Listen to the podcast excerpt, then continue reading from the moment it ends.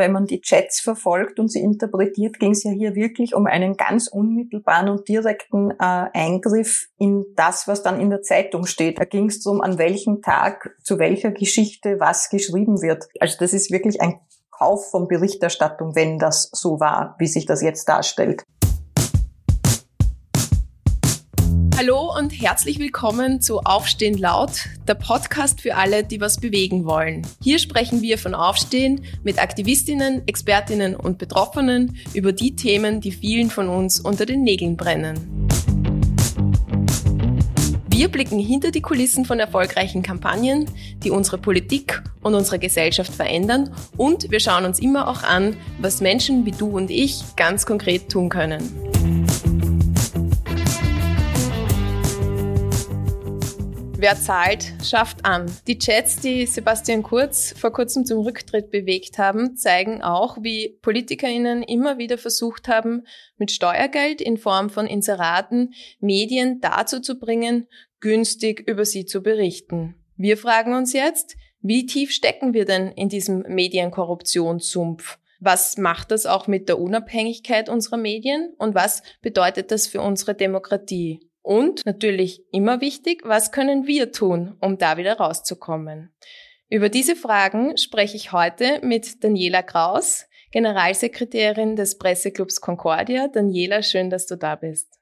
Hallo, freut mich. Vielleicht gleich zum Einstieg. Generalsekretärin des Presseclubs Concordia, kannst du uns erklären, was das bedeutet, was du da beruflich machst? Ja, gerne. Generalsekretärin klingt so wahnsinnig äh, großartig. Es ist im Prinzip die Geschäftsführung. Ich bin für die inhaltlichen, aber auch für die geschäftlichen Fragen der Concordia zuständig. Die Concordia ist ein gemeinnütziger Verein, also nicht gewinnorientiert äh, und gibt seit Ende des 19. Jahrhunderts, seit 1859 wurde damals gegründet, äh, da gab es noch keine äh, Pressefreiheit in der Verfassung und wurde gegründet, um eben den unabhängigen Journalismus voranzutreiben. Und das tun wir noch heute. Mhm. Und wie kann man sich das vorstellen? Also auch wenn wir jetzt versuchen, das irgendwie ähm, in der politisch-medialen Landschaft in Österreich einzuordnen, ähm, kann man sagen, ihr seid eine Vertretung der Journalistinnen oder kritischer Journalistinnen oder wie, für wen sprichst du, wenn du, wenn du hier sprichst? Ja, wir haben ungefähr 500 Mitglieder äh, und das sind ähm, die ordentlichen Mitglieder sind Journalisten und Journalistinnen hauptsächlich österreichischer Medien. Und alle, äh, die bei uns Mitglied werden, müssen ein Gelöbnis unterschreiben, in dem drin steht, dass sie sich zum Beispiel den ethischen und professionellen Grundsätzen, die im Ehrenkodex der österreichischen Presse festgeschrieben sind, verpflichten und die auch durchführen. Äh, und dass sie zum Beispiel äh, nicht die Berichterstattung für eigenen Vorteil verwenden, dass sie nicht Werbung mit Berichterstattung vermischen, etc. Und für diese Idee äh, des unabhängigen Journalismus spreche ich und stehen wir. Wir sind natürlich nicht die Gewerkschaft, also insofern, da ist schon ein Unterschied. Wir sind jetzt nicht für arbeitsrechtliche oder Kollektivvertragsverhandlungen zuständig, sondern bei uns steht wirklich die Idee des unabhängigen Journalismus im Vordergrund und die Journalisten und Journalistinnen, die das, was wir da tun, unterstützen wollen, die werden Mitglieder bei uns. Mhm, da darf ich gleich eine Frage anschließen. Warum ist denn grundsätzlich die Unabhängigkeit für Medien so wichtig? Wir haben jetzt gerade gesehen, was passiert, wenn es nicht so ganz funktioniert, aber wa warum ist diese Unabhängigkeit so wichtig?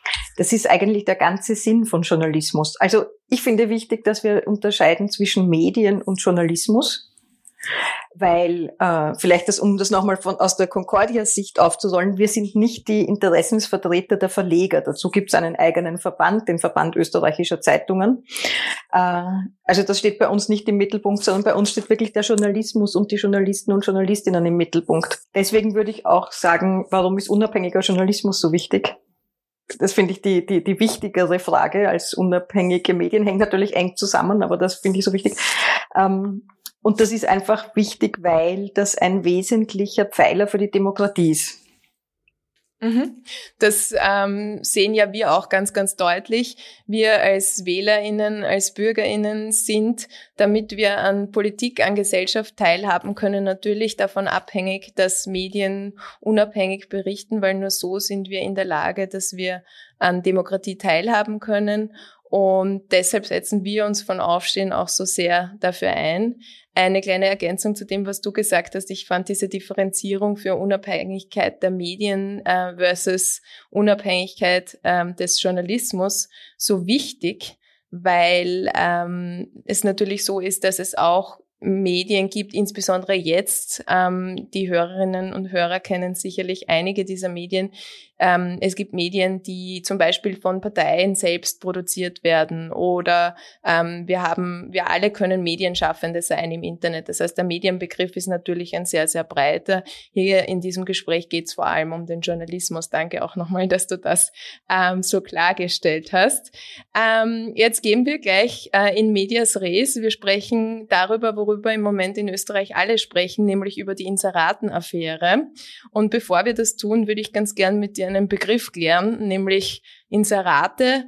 Wie würdest du einer Person, die jetzt nicht jeden Tag sich mit Medienpolitik beschäftigt und ähm, wahrscheinlich nur ungefähr weiß, was das ist, noch einmal ganz kurz erklären, was ein Inserat ist? Also ein Inserat oder in Deutschland sagt man eine Anzeige ist einfach eine Werbung, die ähm, in einem Medium erscheint. Bleiben wir jetzt der Einfachkeit halber vielleicht einfach bei der gedruckten Zeitung oder beim Papier, aber man kann es natürlich auf alles umlegen. Äh, also es ist nicht ein von der Redaktion gestalteter Inhalt, sondern ein gekaufter Platz in der Zeitung. Also ich möchte jetzt zum Beispiel äh, mein Produkt bewerben, dann kaufe ich mir einen Platz in der Zeitung und dort kommt mein Inserat beziehungsweise meine Anzeige hin, ist von mir gestaltet, sind meine Inhalte drinnen, ist von mir gelayoutet äh, und erkennbar für den Leser und die Leserin, dass das nicht der redaktionelle Teil ist. Jetzt gibt's öffentliche Inserate, das heißt Inserate von Regierungsseite, also aus einzelnen Ministerien. Das gibt's auf unterschiedlichen Ebenen, auch im Bund, in den Ländern, von Gemeinden zum Beispiel. Solche Inserate müssen immer wieder auch gekennzeichnet werden. Und wir haben im Moment auch einen, einen gesetzlichen Rahmen dafür, der besagt, dass öffentliche Inserate einen Informationsgehalt haben müssen, also informativ sein müssen. Warum glaubst du, ähm, reicht das nicht, um diese, wir sprechen ja von einer Inseratenflut in Österreich, um diese Inseratenflut in irgendeiner Form einzudämmen? Fangen wir vielleicht so an. Ich halte jetzt einmal nicht grundsätzlich für sinnlos, dass öffentliche Stellen Inserate schalten, weil es gibt verschiedene Informationen, äh, jetzt aktuell zum Beispiel, wo kann ich mich impfen lassen, wie kann ich mich testen lassen, am Anfang Aufklärung über die Corona-Epidemie.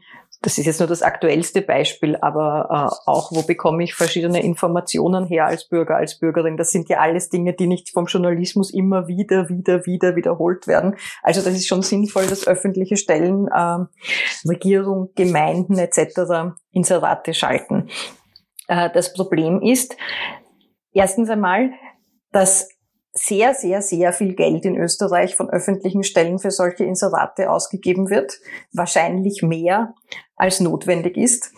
Aus einem Grund, das wird ein bisschen missverstanden als Medienförderung. Und zwar sowohl von denen, die geben, als auch von denen, die nehmen. Und das zweite Problem ist, äh, es gibt also dieses von dir angesprochene sogenannte Medientransparenzgesetz, wo geregelt wäre, dass eben nur ein konkreter Informationsinhalt transportiert werden kann. Nur leider wird das nicht eingehalten. Also da braucht man noch gar nicht eine Gesetzesänderung fordern, sondern da müsste man nur sagen, liebe Regierung, liebe Ministerien, haltet euch doch an dieses Gesetz. Du hast den Begriff der Medienförderung schon verwendet. Da würde ich äh, gleich in weiterer Folge dann auch zu sprechen kommen drauf. Ganz kurz mag ich noch ähm, bei den Inseraten bleiben. Wir sprechen ja, wie gesagt, von der Inseratenaffäre, die ähm, sich aus den Chats, die an die Öffentlichkeit gekommen sind, ableiten lässt. Was ist denn deiner Sicht nach der große Skandal oder was ist denn so arg an den Fällen, die jetzt öffentlich geworden sind? Was ich vorher angesprochen habe, ist ein strukturelle Problem an den aktuellen Fällen, die sind noch einmal anders gelagert. Da geht es ja um ein Medienhaus, nämlich um die Mediengruppe Österreich, von dem wir eben jetzt durch die Chats äh, wissen. Und da geht es noch einmal um ganz was anderes, weil da geht es nicht nur darum, okay, ich schalte Inserate und hoffe mir, dass du vielleicht gut über mich berichtest, sondern da geht es konkret um die Idee eines Austauschs zwischen Bezahlung und positiver Berichterstattung und mehr noch äh, um gefälschte Umfragen. das Ganze zugunsten einer äh, nicht einmal einer Partei, sondern einer Personengruppe innerhalb einer Partei, aber finanziert aus Steuergeldern. Also das ist hier noch einmal äh, das große und akute Problem. Mhm. Das heißt, um die, wenn ich dich jetzt richtig verstanden habe, du würdest Leuten sagen, die versuchen, das zu relativieren und sagen, ja, wir haben eh schon lange ein Problem mit äh, Inseraten und dass sich ähm, zum Beispiel MinisterInnen, die Inserate schalten, dann positive Berichterstattung kaufen. Das hat es eh schon immer gegeben. Denen würdest du entgegnen, dass ähm, einerseits halt das offensichtlich ganz klar besprochen wurde im Hintergrund, was da passieren soll, dass da auch bewusst falsche Umfragen, falsche Informationen in Umlauf gebracht worden sind, um da auch wirklich, äh, um da auch wirklich eine Person nach vorne zu befördern oder den engsten Vertrautenkreis. Naja, und hier ging's, hier ging's, wenn man den, wenn man die Chats verfolgt und sie interpretiert, ging's ja hier wirklich um einen ganz unmittelbaren und direkten äh, Eingriff in das, was dann in der Zeitung steht, also in die redaktionelle Berichterstattung. Da ging's darum, an welchem Tag zu welcher Geschichte was geschrieben wird. Das ist schon noch einmal ein viel unmittelbarer Zugriff und ein ganz direkt, also das ist wirklich ein Kauf von Berichterstattung, wenn das so war, wie sich das jetzt darstellt. Und das ist schon noch einmal etwas anderes als eine äh, grundsätzliche ähm, willkürliche Zuteilung von Inseratengeldern, die aber nicht unmittelbar an den Kauf eines Berichts äh, gekoppelt sind. Äh, ich meine, ich, was, ich, was ich interessant fand, ähm, dass da offensichtlicher seitens ähm, des früheren Bundeskanzlers Kurz auch ein, ein grundsätzliches Missverständnis äh, besteht, wie das funktioniert, diese Inserate-Logik, äh, weil es gab ja in der ZIP 2 das bemerkenswert, die bemerkenswerte Aussage von Sebastian Kurz, ich hoffe sehr, dass es eine Gegenleistung gab, nämlich Berichterstattung und ein Inserat. Das ist nämlich der Preis, den man bezahlt. Das ist ein wortwörtliches äh, Zitat aus einem, Inter äh, aus einem Interview. Das heißt, da ist schon das, das Missverständnis, dass man für das Inserat Berichterstattung bekommt. Das ist aber die Ausnahme und nicht die Regel in österreichischen Medien. Es hat ja auch schon im Sommer eine Studie gegeben, äh, die für Aufsehen gesorgt hat, also noch bevor die Chats an die Öffentlichkeit gekommen sind, und zwar vom Medienhaus Wien. Die haben geschrieben, und ich zitiere jetzt aus dem Bericht der Studie, die Inseraten- und Förderpolitik von Österreichs Bundesregierung im Tageszeitungsmarkt ist im Vorjahr ideell und konzeptuell aus dem Ruder gelaufen. Ähm, wenn diese Inseratenpolitik aus dem Ruder gelaufen ist, was meinen die denn da konkret? Was ist schon vorher schief gelaufen? Es ist schiefgelaufen, dass einerseits viel zu viel Geld für Inserate verwendet wird, unverhältnismäßig viel. Und zweitens, dass die, ähm, die Frage, wo denn diese Inserate geschaltet, also gekauft werden, dass die überhaupt nicht transparent und nachvollziehbar ist normalerweise aus der Sicht jemand, von jemandem, der Inserate schaltet, der will ja möglichst gut und viele Leute erreichen. Das heißt, er überlegt sich, in welcher Zeitung, in welchem Medium erreiche ich meine Zielgruppen. Was aber passiert ist, ist, dass äh, das nicht nach einer transparent nachvollziehbaren Logik das Geld äh, vergeben worden ist für Inserate, sondern dass überproportional an die Boulevardmedien dieses Geld gegangen ist. Die haben natürlich eine hohe Reichweite, keine Frage. Kronenzeitung heute Österreich erreicht sehr viele Menschen. Aber es ist trotzdem ein Missverhältnis. Es wurde viel mehr Geld an diese Medien vergeben, als äh, im, in der Relation sinnvoll wäre. Wieso denkst du, ist das so? Naja, weil das, äh, da muss man jetzt wieder zurückgehen aus dem Aktuellen hinaus. Es ist leider die Unsitte eingerissen, und schon seit, seit Jahrzehnten, muss man leider sagen, dass man sich eben erhofft, äh, positive Berichterstattung, wenn man mehr Inserate schaltet. Und das funktioniert natürlich weniger gut bei den Qualitätsmedien, weil die stärker darauf achten müssen, dass sie das Vertrauen und die Seriosität äh, auch signalisieren und in einem stärkeren Maß die, die, die, diese professionelle Trennung von Redaktion und Werbung dort eingehalten wird. Wobei, man muss schon noch einmal den Boulevard unterscheiden, weil heute und Kronenzeitung ähm, deutlich professioneller arbeiten und diese Trennung und diese professionellen Grundsätze viel stärker äh, und strikter einhalten, als das jetzt bei Österreich der Fall ist. Mhm. Aber das heißt, grundsätzlich könnte man ähm, sagen, dass das System der ähm, indirekten oder ähm, eigentlich grundsätzlich nicht so intendierten Medienförderung in die falsche Richtung läuft, wenn am Ende diejenigen, die sich weniger an Qualitätskriterien halten, ähm, mehr Geld bekommen. Jetzt gibt's da noch die Medienförderung, für die es zumindest ein paar ähm, Qualitätskriterien gibt. Ähm, wie ist die im Moment in Österreich ausgestaltet und ähm, ja, wie sieht das auch finanziell im Verhältnis zu den Inseraten aus? Also die Medienförderung ist total zerfleddert.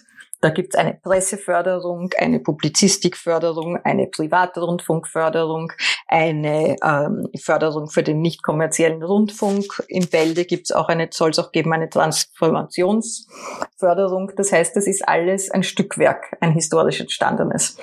Ähm, wenn man in die Zahlen oder in die Größenordnungen geht, die Presseförderung zum Beispiel beträgt im Jahr nicht einmal neun Millionen Euro.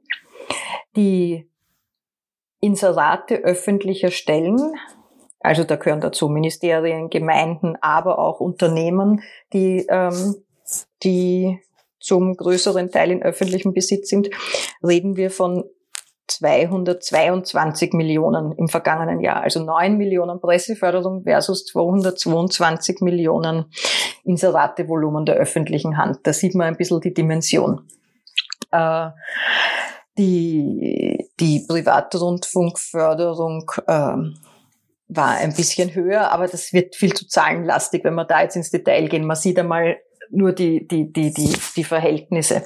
Ähm, was äh, bei den Medienförderungen der Fall ist, die haben gewisse Kriterien, aber auch da könnte man noch viel äh, mehr Steuerung in Richtung Qualitätsjournalismus erreichen, wenn man diese Kriterien überdenkt und überarbeitet.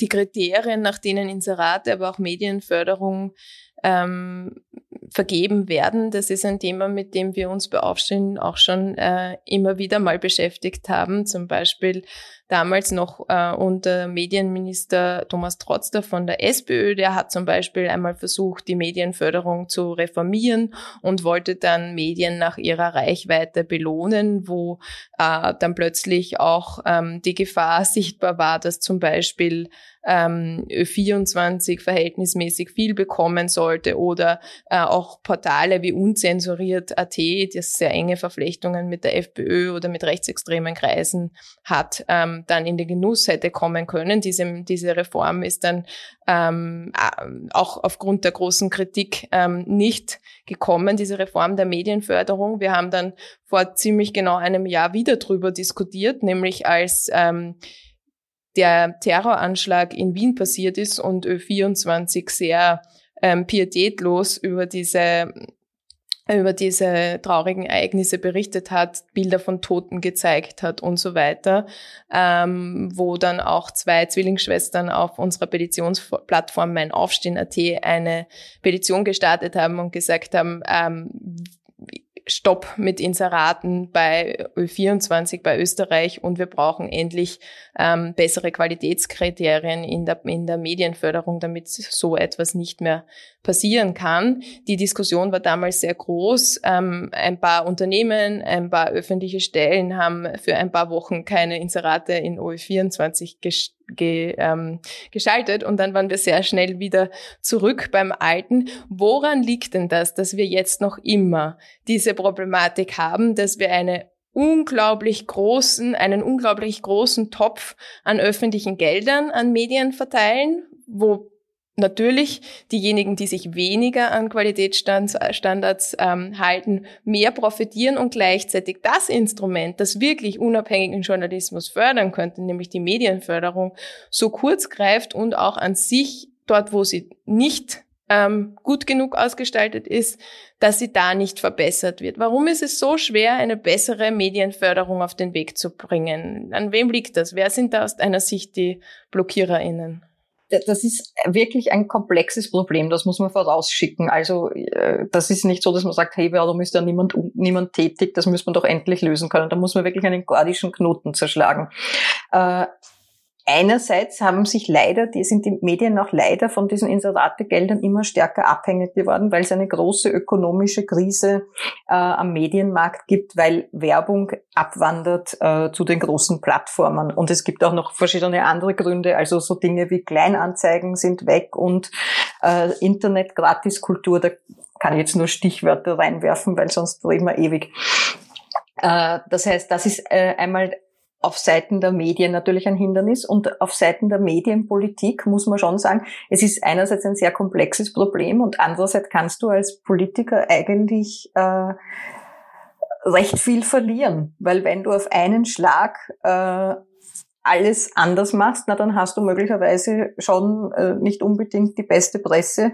Äh, jedenfalls ist dann zu vermuten, dass du in den reichweitenstarken Boulevardmedien nicht so wahnsinnig äh, viel Lob für diese Politik kriegst wenn du Pech hast, wirst du tatsächlich runtergeschrieben. Also auch da gibt es ja zum Beispiel von Coburg, die Medienbeobachtung machen, die schauen sich auch richtige Kampagnen gegen einzelne Politikerinnen an, äh, die zum Beispiel in Österreich äh, gefahren wurden. Also das ist schon eine gewisse Gefahr, da muss schon einen ziemlichen Mut haben. Äh, das Zweite, was schwierig ist, aber lösbar. Äh, natürlich ist es bei dieser Medienförderung, das wäre aus meiner Sicht das Allerwichtigste, dass man einmal ganz klar und deutlich sagt, was will ich hier überhaupt fördern? Äh, will ich hier fördern Medien, die es halt schon lange gibt und die halt jetzt in einer ökonomischen Krise sind und deswegen muss ich die abfangen? Oder will ich ganz was anderes fördern? Will ich nämlich unabhängigen Journalismus fördern? Also da muss ich einfach äh, das einmal klar definieren. Wenn man es pragmatisch sieht, glaube ich, dass diese Inseratengeschichte kannst nicht auf einen Schlag abschaffen. Das muss äh, unser Vizepräsident Helmut Spudig hat das letztens sehr äh, anschaulich formuliert. Der hat gesagt, das ist wie bei einem Süchtigen, dem musst äh, langsam, den musst langsam entwöhnen von diesem Geld. Da muss eine Methadon äh, Strategie finden, wie es das, wie es das äh, irgendwie schaffst, dass die, die diese Abhängigkeiten löst.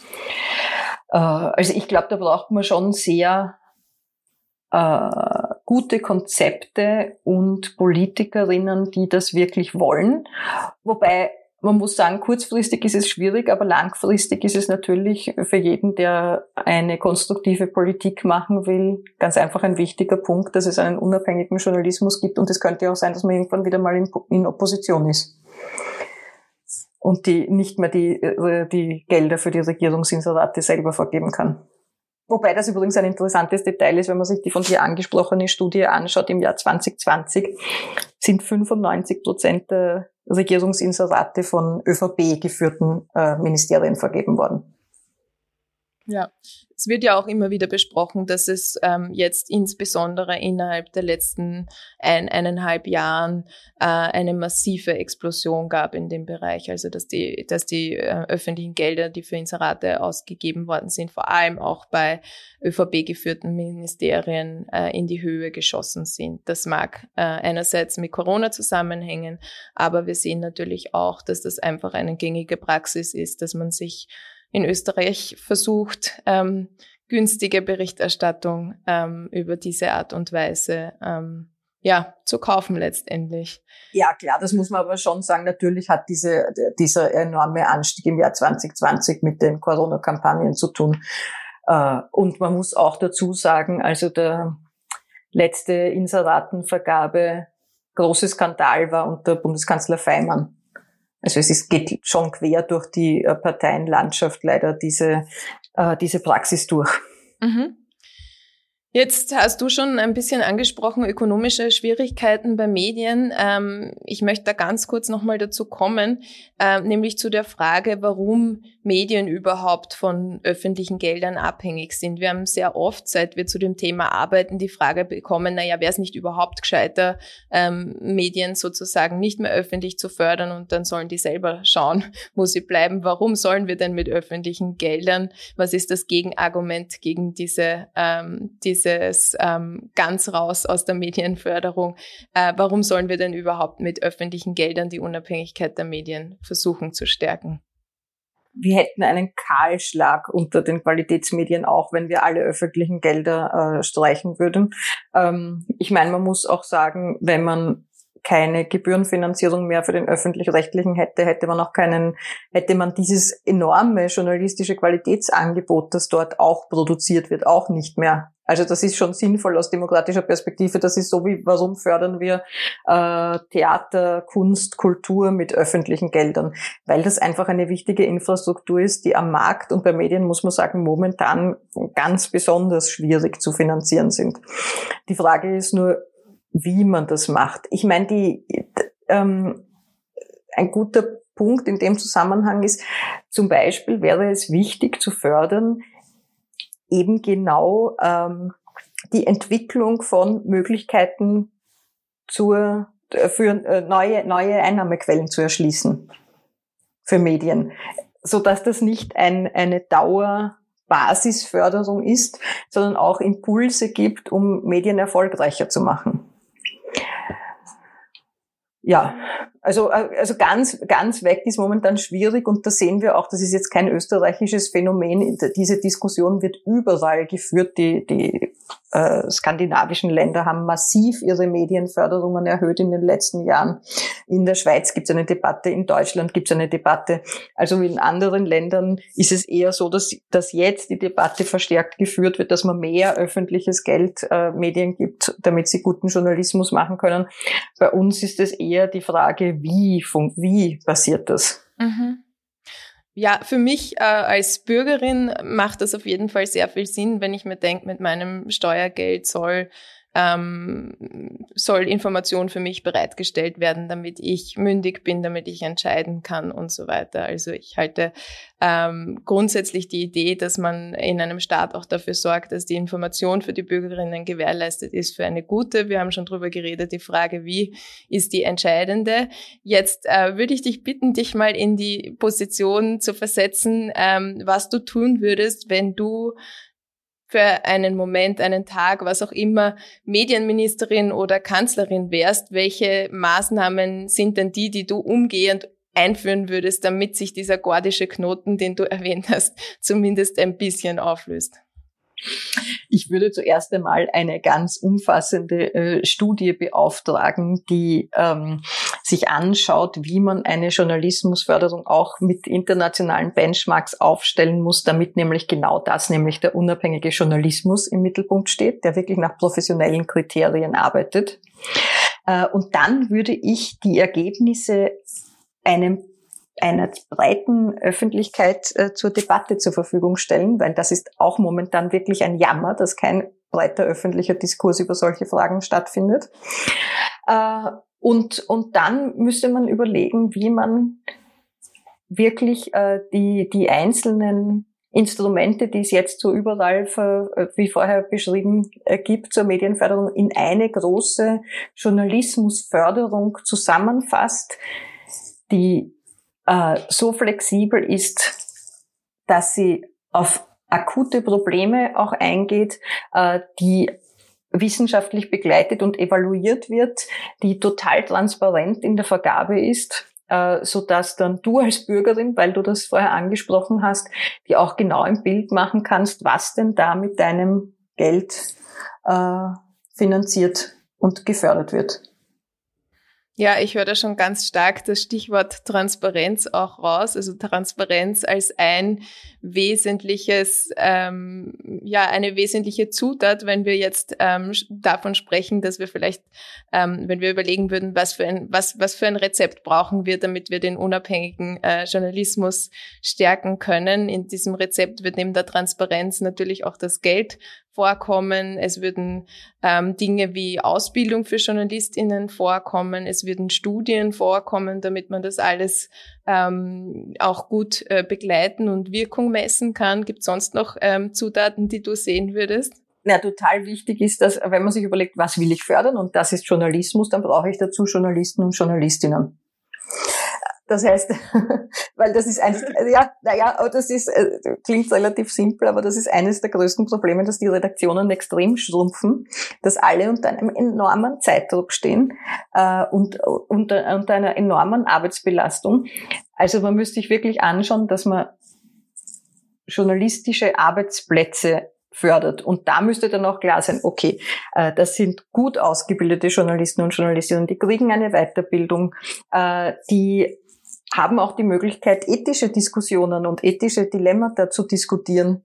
Äh, die haben ausreichend Zeit zum Recherchieren. Dann kann man sich noch überlegen, will man einzelne Felder, inhaltliche Stärken, temporär oder dauerhaft. Ich nenne zwei Beispiele. Wissenschaftsjournalismus ist etwas, wo man jetzt gesehen hat, wie wichtig das ist. Und das kann man sich ja gar nicht vorstellen, wie schwach die Redaktionen da besetzt sind, personell, einfach weil das Geld fehlt.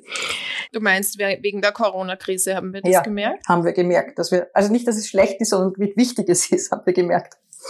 Äh, dann zum Beispiel, äh, was immer weniger wird, wird, dass sich Zeitungen, äh, Auslandskorrespondenten und Korrespondentinnen, also Journalisten, die aus dem Ausland direkt berichten, leisten können. Auch ein Problem, weil wir wollen ja vielleicht auch ein bisschen über die Grenzen schauen. Äh, oder die Frage auch, wie können äh, einzelne Gruppen in Redaktionen gezielt gefördert werden, damit man mehr Vielfalt in der Berichterstattung hat. Mein Fokus liegt jetzt da schon seit Jahren auf der Frage, gibt es Frauenförderungspläne? Wie können endlich auch äh, aus, äh, ausgeglichen viele Frauen in Führungspositionen kommen? Gibt es dazu Pläne? Äh, und das Wichtige ist, Wichtigste ist natürlich die Qualität und Professionalität, wobei da muss ich jetzt noch was dazu sagen. Es geht natürlich nicht darum, dass es eine Kommission gibt, in der jemand sitzt und schaut sich dann Zeitungsberichte an und sagt, das ist gut und das ist schlecht. Das wäre viel zu weit weg von der Pressefreiheit, sondern es geht um die Frage, gibt es Qualitätssicherungsprogramme und gibt es klare Qualitätsstandards in den Redaktionen? Das heißt, dass das einfach auch viel stärker Teil der Praxis wird, dass man sich immer wieder auch vielleicht fortbildet oder selbst die Frage stellt, entspricht das ähm, der Qualität, die unser Medium haben soll? Oder wie, wie meinst du das? Ja, genau wie in anderen Branchen. Es gibt ja, äh, es gibt ja in jedem Produktionsbetrieb äh, Qualitätssicherungsprozesse, dass klar festgelegt ist, wer überprüft was, was sind einzelne Stufen, gibt es einen Fact-Check äh, sozusagen, gibt es ähm, gibt's äh, ritualisierte, wenn ich das so sagen will, Formen der des Feedbacks und der Kritik und der ständigen Weiterverbesserung. Also wie ist das, es geht gar nicht darum vorzugeben, so oder so muss das geregelt sein, sondern wie gehst du als Organisation, als Unternehmen, als Redaktion damit um, dass gewährleistet ist, dass du Qualität lieferst? Was, wie ist dein Fehlermanagement? Was macht eine Zeitung, wenn ihr ein Fehler passiert? Wie geht sie damit um? Wie bringt sie das ihren Lesern und Leserinnen zur Kenntnis? Also solche Dinge. Mhm. Ja, viele, viele Zutaten für ähm, das perfekte Rezept, um den gordischen Knoten aufzulösen, um eine neue Medienförderung zu schaffen. Wir von Aufstehen haben als Reaktion auf die Verdachtsfälle rund um Medieninseratenkorruption, die aufgetaucht sind, ähm, auch einen Appell gestartet. Wir haben versucht, ähm, die wichtigsten Forderungen auch runterzubrechen und in diesen Appell zu verpacken. Und zwar fordern wir eine neue Medienförderung, also die Medienförderung muss neu gestaltet werden, an neue Qualitätsstandards gekoppelt werden. Sie muss erhöht werden, damit weniger Geld in Inserate fließt und die Medien trotzdem genug Geld bekommen, um unabhängigen Journalismus machen zu können. Wir fordern eine Obergrenze für Inserate von öffentlichen Stellen und wir sagen, die Vergabe von Inseraten muss transparent und nachvollziehbar sein. So wollen wir ähm, einen Schluss mit der Inseratenkorruption schaffen. Also wollen wir schaffen, dass mit der Inseratenkorruption Schluss ist. Ähm, und ähm, das haben bislang schon fast 20.000 Menschen unterzeichnet.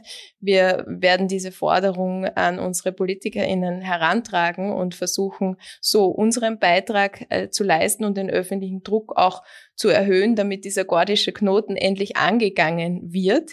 Ähm, jetzt nochmal an dich die Frage. Wir reden ja in diesem Podcast auch immer darüber, was wir BürgerInnen, ähm, unter Anführungszeichen ganz normale Menschen, auch ganz konkret tun können, um ähm, die Unabhängigkeit des Journalismus zu stärken. Was siehst du da? Wie können wir beitragen? Wie können wir BürgerInnen helfen, damit ähm, Medien unabhängig sein können und weniger stark von Willkür oder Bestechungsversuchen von PolitikerInnen abhängig sind. Erstens großartig, dass Medienpolitik jetzt ein Thema ist in der Öffentlichkeit und auch, dass ihr den äh, Aufruf gestartet habt. Hoffentlich unterschreiben noch viele Leute mehr. Zweitens, apropos unterschreiben, ich weiß nicht, ob das jetzt bei euch Fremdwerbung ist, aber ich finde auch das Antikorruptionsvolksbegehren, das ja auch ein sehr großes Medienkapitel hat, äh, wäre sinnvoll zu unterschreiben. Hättest du es nicht erwähnt, hätte ich es noch erwähnt. ähm, drittens, äh, wenn man gute Medien haben will, dann muss man sie auch abonnieren. Also auch so ist man als Bürger und Bürgerinnen in der Pflicht. Man kann nicht sagen, ähm, ich will nicht, dass das irgendwie über öffentliches Geld zu stark subventioniert wird, aber ich will auch nichts zahlen. Das Journalismus ist sehr personalintensiv. Also Lieblingszeitung auch abonnieren, äh, digital oder im Print. Und der vierte Punkt ist äh, auch bei der Lieblingszeitung oder überhaupt bei Medien das einfordern, was man haben will. Also ich finde, auch als Bürger und Bürgerin kann man sagen, äh, ich möchte, dass ihr mir genau sagt, äh, wie ihr finanziert seid oder wie eure Prozesse sind oder wie ihr arbeitet. Ja, super. Da haben wir, glaube ich, schon einige Anregungen bekommen, was wir machen können. Eben mir ist da gerade spontan, wie du das letzte gesagt hast, noch eingefallen, ähm, die Möglichkeit, auch Leserbriefe zu schreiben und auf Berichterstattung zu reagieren. Äh, allgemein. Presserat. Ähm, der Presserat, genau, Dinge an den Presserat zu melden, also zum Beispiel verharmlosende Berichterstattung. Wir haben bei Aufstehen auch ein Tool, wo man, wenn über ähm, sexualisierte Gewalt zum Beispiel, wird ja ganz oft sehr verharmlosend berichtet. Wenn man das mitbekommt, kann man das zum Beispiel auch bei uns melden und wir äh, kontaktieren dann die Redaktionen und veröffentlichen diese kleinen äh, journalistischen Verfehlungen in der Hoffnung, dass sie es beim nächsten Mal besser machen. Ähm, ja, allgemein kritisch Zeitung Zeitung lesen, habe ich schon gesagt, Fragen stellen, auch vielleicht mal was ähm, mit der Nachbarin, ähm, mit der Familie besprechen, was einem komisch vorkommt. Nicht alles glauben, äh, was man, was man auch sieht, hinterfragen, Fragen stellen. Ähm, ja, Inhalte beim Presserat melden haben wir schon erwähnt. Also Und der bitte, Presserat bitte nicht alles in einen Topf werfen nicht alles in einen Topf werfen, genau unterscheiden. Also es gibt wirklich sehr gute Redaktionen und sehr gute Medien in diesem Land. Ja. Äh, und nicht das Kind mit dem Bade ausschütten und weil es ein paar marktschreierische äh, Ausreißer gibt, die irgendwas berichten, nur um ihren buntes Blatt zu verkaufen, alles äh, zu sagen, alle, alle, der ganze Journalismus ist ein Blödsinn. Es gibt wirklich tolle Nachrichtenmedien in diesem Land. Das ist ein wichtiger Punkt und ich möchte auch nochmal darauf hinweisen, ähm, auf die Unterscheidung. Wir hören ja sehr, sehr oft jetzt auch gerade im Zusammenhang mit Corona, dass ähm, Menschen ähm, zum Beispiel ja Fake News produzieren, die auch sehr gezielt dann traditionelle Medien oder ähm, ja kritische Medien äh, schlecht reden oder sagen, das ist die Lügenpresse und so weiter. Also sich da ein bisschen differenziert auch auseinanderzusetzen mit diesen neuen Medien oder mit diesen Leuten, die da ähm, ja, Behauptungen aufstellen, die vielleicht so nicht ganz in den, ähm, in den ähm, Mainstream-Medien, sage ich mal, äh, vertreten werden. Das ist meistens auch ein ganz guter Indikator, dass da vielleicht irgendwo was schief läuft sozusagen. Also kritisch, selber kritisch sein als Bürgerin ist immer ein gutes Rezept. Ähm, ja, ähm, wir werden auf jeden Fall am Thema dranbleiben und auch versuchen, die EntscheidungsträgerInnen zum Handeln zu bewegen. Die Links, ähm, was ihr ähm, zu Hause auch tun könnt, um unsere Forderungen zu unterstützen, um selber einen Beitrag zu, zu leisten. Wir haben den Presserat gehört, das Antikorruptionsvolksbegehren bitte unbedingt unterzeichnen, Rechtsstaat und Antikorruptions Begehren ähm, in eurem Gemeindeamt, auf eurem Magistrat oder ganz einfach online. Dann gibt's noch die neue Initiative Saubere Hände. Auch da kann man unterstützen. Also es gibt viele, viele Möglichkeiten, wie man sich für unabhängigen Journalismus, für eine bessere Medienförderung stark machen kann. Und ganz zum Schluss auch noch ein kleiner Aufruf in eigener Sache. Unsere Arbeit und so auch unser Podcast ist nur dank SpenderInnen und regelmäßiger FörderInnen möglich auf aufstehen.at slash Voerdern, also nicht Ö, sondern OE, Voerdern, könnt ihr von zu Hause aus ganz einfach FördererInnen werden und unsere Arbeit, unseren Podcast unterstützen. Schaut doch mal vorbei. Auch den Link packen wir euch selbstverständlich in die Folgenbeschreibung. In diesem Sinne, vielen herzlichen Dank, Daniela, für das heutige Gespräch und Tschüss an euch zu Hause. Bis zum nächsten Mal. Dankeschön. Ciao.